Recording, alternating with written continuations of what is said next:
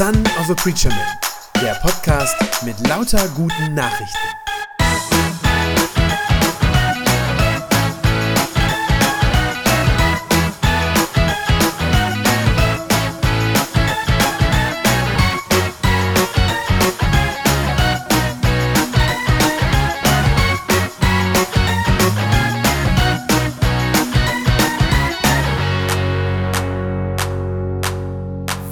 Beenden heute unsere Themenreihe über das Gebet, das in die Nähe Gottes zieht. Oh, man hätte das da eigentlich lesen können sollen. Da steht in weiß, also Next Level Beten ist der Titel und da steht in weiß Gebet, das dich nach oben zieht. Damit haben wir uns in den letzten äh, Wochen beschäftigt, mit einer Art zu beten, die nicht langweilig ist, wie das ja manchmal der Fall ist, dass man manchmal denkt, was soll ich da jetzt eigentlich? Nein, sondern mit einer Art zu beten, die wirklich Freude macht. Erinnert euch an das Buch, das ich euch beim ersten Mal hier so hochgehalten und vorgestellt habe. Gibt es auch immer noch auf dem Büchertisch bei uns. Äh, da war der Untertitel, wie Gebet zu deiner Lieblingsbeschäftigung wird. Und für mich kann ich persönlich sagen, das ist nicht übertrieben. Ähm, wie gesagt, wir beenden diese Reihe heute. Ähm, Kleines Sorry an alle, die die ersten drei Folgen nicht mitgekriegt haben. Das tut mir jetzt leid, dass ihr erst am vierten Sonntag dazukommt. Auf äh, unserer Webseite und in unserem Predigt-Podcast kann man aber die drei vorigen Folgen auch noch anhören. Also wenn ihr nachher noch Zeit habt zu Hause, könnt ihr ja da sozusagen reinkommen. Okay, wir haben uns jetzt schon ein paar Wochen damit beschäftigt mit dieser Thematik und ich hoffe, dass äh, ihr schon so ein bisschen was ausprobieren konntet. Gerade letztes Mal war es ja sehr, sehr konkret. Da habe ich sehr konkrete Tipps gegeben, wie man jetzt die Gebetszeit denn gestalten kann, so dass es nicht langweilig ist, sondern dass es uns wirklich an das Herz Gottes führt. Und ich hoffe, ihr konntet das ein bisschen ausprobieren und habt auch schon so ein paar Erfahrungen mit diesem Thema jetzt gemacht oder nochmal neue Erfahrungen gemacht. Der letzte Teil heute, der hat es jetzt nochmal in sich. Der Titel für heute heißt nämlich Freude im Leid. Freude im Leid. Wir haben das gesehen in der Reihe Gebet, das uns wirklich erfüllt, Gebet, das uns wirklich bereichert, ist immer ein Gebet, wo ich nicht einfach wünsche und so meine Bedürfnisse irgendwie herunterrattere vor Gott. Ja, ähm, wo ich nicht einfach nur mit Bitten und meinen Wünschen ihn überschütte, sondern die Kunst eines wirklich kraftvollen Betens, was mich in die Nähe Gottes führt, das besteht darin, dass ich mir wirklich Zeit nehme, bei Gott zu sein, bei ihm sozusagen zu verweilen, auszuhalten bei ihm in seiner Gegenwart, dass ich seine Nähe spüre, dass ich ihn erlebe. Das, was er in der Gebetszeit mir zeigt. Und der Grund für unser Beten sollte in aller Regel nicht sein, dass ich etwas von Gott will. Also nicht, dass ich was von ihm will, sondern dass ich ihn will. Das ist ein Unterschied, dass ich Sehnsucht habe nach ihm, nach diesem großen und herrlichen Gott. Es geht also nicht in erster Linie, wenn wir beten, um Gebetserhörungen, dass Gott das tut, was ich mir wünsche, sondern es geht darum, dass ich bei Gott bin, in seiner Gegenwart, dass ich seine Schönheit bestaune, dass ich ihn genieße, seinen Charakter, sein gutes Wesen, so wie wir das in dem Lied gerade gehört haben, dass ich eintauche in seine Liebe, in seine Herrlichkeit. Das war so ein Stichwort, was in den letzten Wochen ganz viel vorgekommen ist, oder? Herrlichkeit. Da war immer wieder die Rede von und auch in den Liedern, die wir gesungen haben, war das ein Stichwort. Ich glaube, es tut tatsächlich meiner Seele gut, wenn ich Gottes Herrlichkeit sozusagen an mich heranlasse, wenn ich ihn in mein Leben hineinscheinen lasse, in mein Herz hinein. Das tut meiner Seele gut und es tut auch meiner Gottesbeziehung gut, wenn ich ihn wahrnehme als der herrliche Gott, der er ist. Aber die Frage heute ist jetzt eben, was ist denn wenn ich das gar nicht spüre? Wenn mein Leben eigentlich nur noch Schmerz ist? Wenn da nichts ist mit Herrlichkeit? Ja, wenn alles um mich herum dunkel ist, vielleicht weil ich gerade einen geliebten Menschen verloren habe? Wenn ich vielleicht erfahren habe, dass ich unheilbar krank bin und ich jeden Tag mich so durchschleppe und mit Schmerzen leben muss, Tag für Tag? Was ist denn, wenn mich die Nachrichtenlage, die, ich, die mir im Moment so im Kopf herumschwirrt, wenn die mich fertig macht? Das ist ja wirklich bedrückend was wir gerade in der Welt sehen. Was ist denn, wenn meinem Kind was zustoßen sollte? Sei das wirklich körperlich oder sei das auch, dass mein Kind seelisch leidet? Was ist denn dann?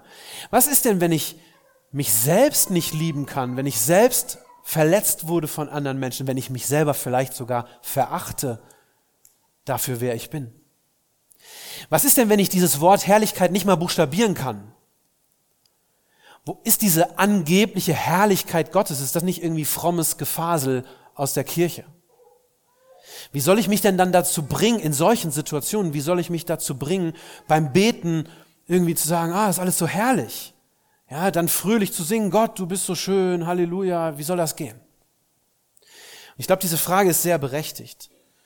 Diese Frage, warum lässt Gott eigentlich so viel Schlimmes zu in der Welt? Warum lässt er eigentlich so viel Leid zu? Und ich sage das hier ganz offen und ehrlich, diese Frage, warum lässt Gott so viel Leid zu, das ist eine der schwierigsten Fragen überhaupt für gläubige Menschen. Also darauf eine Antwort zu finden, ist eine der schwierigsten Fragen für gläubige Menschen. Irgendjemand hat mal gesagt, diese Frage ist der Felsen des Atheismus. Also sozusagen da, wo, wo der Unglaube drauf baut und drauf steht, auf dieser Frage. Warum lässt Gott so viel Leid zu? Kann ich nicht heute klären in einer Predigt. Fakt ist aber erstmal, diese Welt hat ein Problem. Und wir merken das, wir spüren das jeden Tag. Und der Paulus, der diesen Text geschrieben hat, den wir gerade gehört haben, der weiß das auch. Der weiß da auch von. Ich lese nochmal zwei Verse. Da sagt er, alles Geschaffene ist der Vergänglichkeit ausgeliefert, sagt er. Alles, was geschaffen ist, ist der Vergänglichkeit ausgeliefert. Und dann fügt er hinzu, unfreiwillig. Gott hat es so verfügt. Und dann sagt er noch, wir wissen, dass die gesamte Schöpfung bis heute unter ihrem Zustand seufzt, so als würde sie in Geburtswehen liegen. Ja, die Schöpfung seufzt, alles ist vergänglich, alles ist sterblich, alles seufzt vor Schmerzen. Und nicht nur die Welt da draußen, ihr Lieben. Wenn wir ehrlich sind, kann man ja jetzt nicht sagen, ja, das betrifft halt die, die ohne Gott leben, die leben in Leid und Schmerz und uns, Halleluja, geht's immer gut. Das wäre ja Quatsch. Das stimmt ja vorne und hinten nicht. Nein, auch Menschen, die an Gott glauben, erleben das doch und spüren das in ihrem Leben. Sagt der Paulus auch in dem Vers 23. Aber nicht nur sie, sagt er da, über die, über die Welt, sagt er das, ja, nicht nur die Schöpfung, nicht nur sie, sondern auch wir selbst, denen Gott doch schon seinen Geist geschenkt hat, als die erste Gabe des neuen Lebens. Auch wir seufzen innerlich und erwarten sehnsüchtig das Offenbarwerden unserer Kindschaft, also dass das sichtbar wird, dass wir Kinder Gottes sind. Wir erwarten die Erlösung unseres Körpers, sagt er. Leid ist real und das trifft auch fromme Leute. Manchmal lässt Gott es zu. Manchmal lässt Gott es einfach zu. Und ich glaube, es gibt jetzt nicht nur eine Antwort auf diese Frage nach dem Warum. Also ich kann euch jedenfalls nicht eine einzige Antwort heute Morgen liefern. Ich kann euch aber eine von mehreren möglichen Antworten äh, geben, die manchmal zutrifft. Achtung, das ist sehr wichtig, die trifft nicht immer zu, aber manchmal trifft sie eben doch zu und ich nenne sie heute Morgen deshalb, weil sie wichtig ist für unser Thema. Wir wissen aus der Bibel, dass es manchmal so ist, nicht immer, aber manchmal, dass Gott Not zulässt in unserem Leben, damit wir uns auf die Suche nach ihm machen. Damit wir ihn mehr suchen, als wir es vielleicht bis dahin getan haben. Denn Schwierigkeiten, Not, Leiden in unserem Leben, die bringen uns vor den Thron Gottes. Die bringen uns dahin, dass wir nach ihm fragen, nach ihm suchen und seine Hilfe suchen. Die, das treibt uns sozusagen in die Arme Gottes. Nochmal, ich habe das schon deutlich gesagt, aber es ist mir sehr wichtig, das ist keine Antwort auf alles, ja, und schon gar nicht auf alles Leid in der Welt, das wäre total falsch. Aber ich glaube, das ist eine Antwort und das ist die, die heute Morgen für unser Thema, für das Gebet wichtig ist.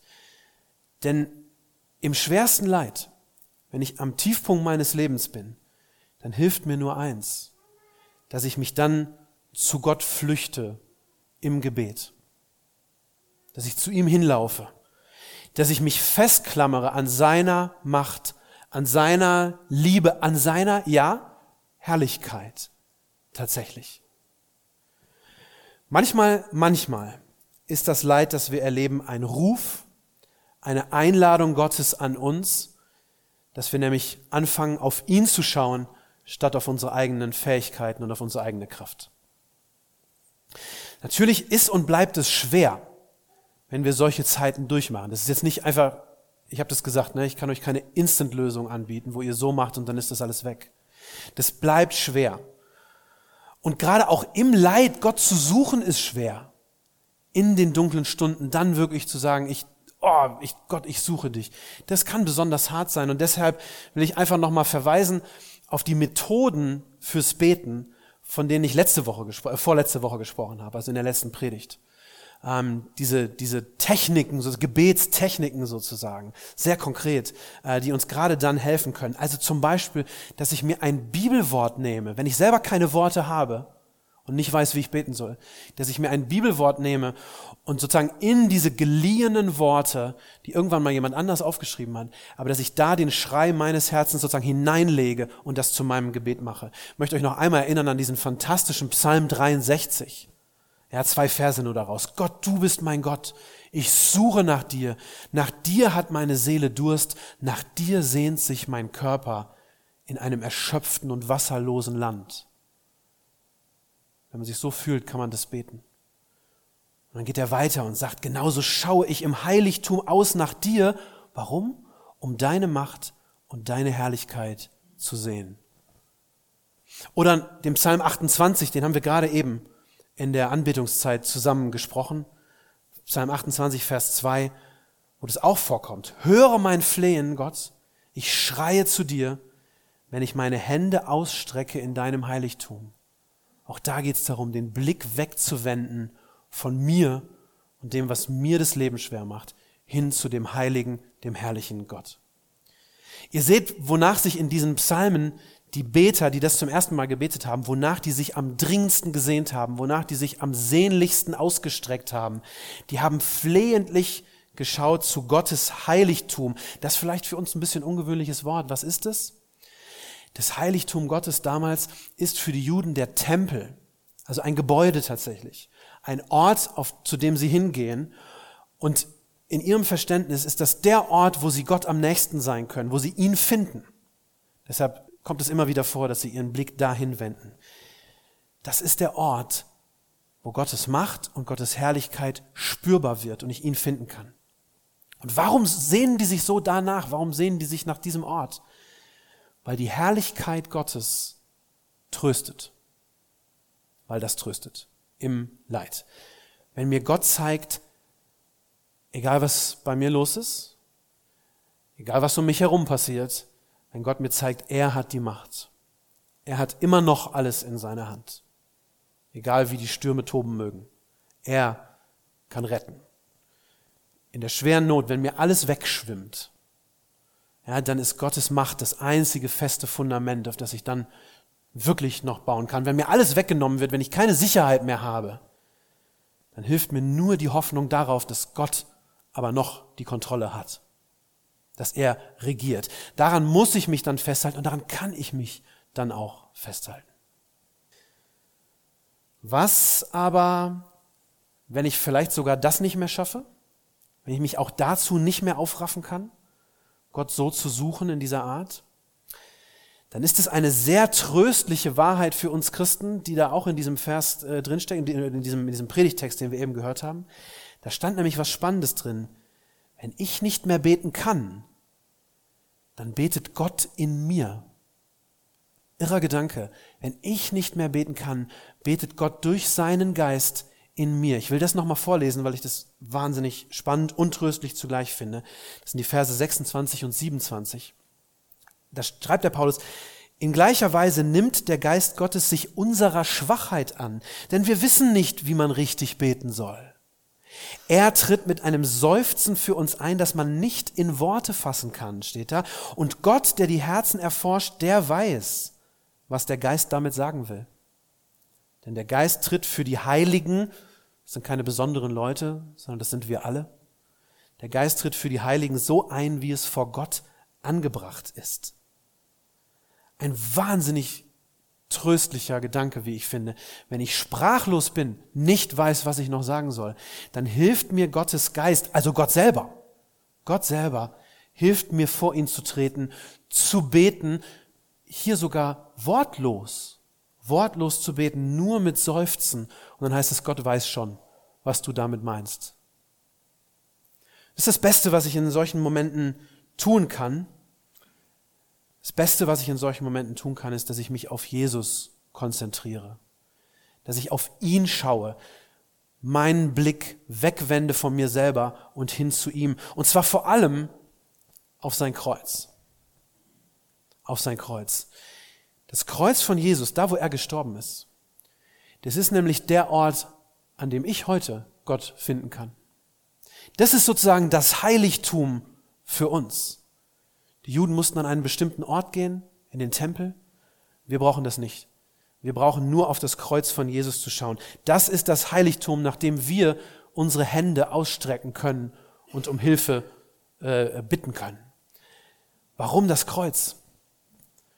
Am Kreuz hat Jesus seine ganze Macht und seine ganze Herrlichkeit in Fülle gezeigt und bewiesen. Das ist ein Gedanke, den man selten hört, ich weiß. Aber es ist ein Gedanke, der zutiefst biblisch ist, den, den ihr immer wieder finden könnt in der Bibel. Ähm, gerade in der evangelischen Theologie ist es so, dass oft betont wird, das Kreuz steht für Leid und Tod. Und natürlich tut es das. Klar. Das Kreuz steht für Leid und Tod. Und dann wird aber manchmal gesagt, wird es so sehr betont, dass es nur das wäre sozusagen, weil man denkt, naja, das ist ja auch viel authentischer. Ne? Also Leid und Tod und Schmerz, das kennen wir irgendwie alle.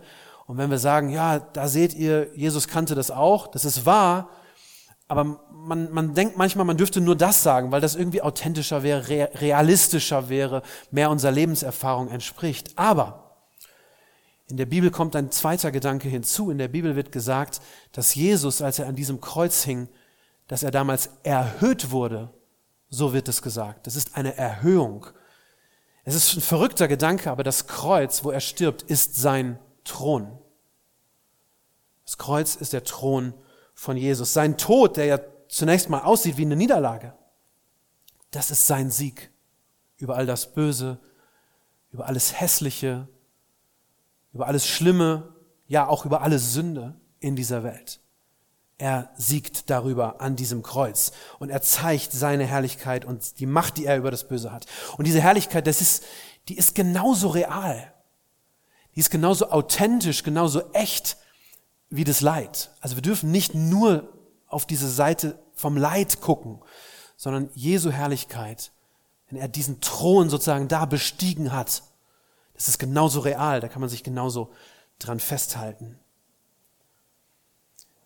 Sein Sieg am Kreuz, der strahlt Herrlichkeit aus in unser von Leiden durchtränktes Leben. Ja, warum? Weil wir, am, weil wir dadurch wissen, weil wir durch sein Kreuz wissen, am Ende wird er alles überwinden. Alles. Und deshalb sagt der Paulus diesen allerersten Vers aus dem Predigtext. Den habe ich euch nämlich noch vorenthalten, eigentlich der erste Satz. Vers 18, da sagt er, übrigens meine ich, dass die Leiden der jetzigen Zeit im Vergleich zu der Herrlichkeit, die einmal an uns sichtbar werden wird, überhaupt nicht ins Gewicht fallen. Wow, die Leiden dieser Zeit fallen eigentlich überhaupt nicht ins Gewicht, wenn ich weiß, was noch kommt und worauf ich hoffen kann. Diese Herrlichkeit von Jesus, die er da am Kreuz bewiesen hat, auch durch seine Auferstehung natürlich, die er bewiesen hat, sagt der Paulus, das wird mal an uns sichtbar werden. An uns wird das sichtbar werden. Wir werden in Ewigkeit bei ihm sein, in seinem Reich. Und dann wird alles, was wir jetzt durchmachen, keine Rolle mehr spielen. Das wird vorbei sein und dann zählt nur noch eins. Dann zählt nur noch, dass wir dann staunen über Jesus, über diesen Gott, dann zählt nur noch, dass wir Freude an ihm haben, an seiner Schönheit, an seiner Gnade, ja, an seiner Herrlichkeit.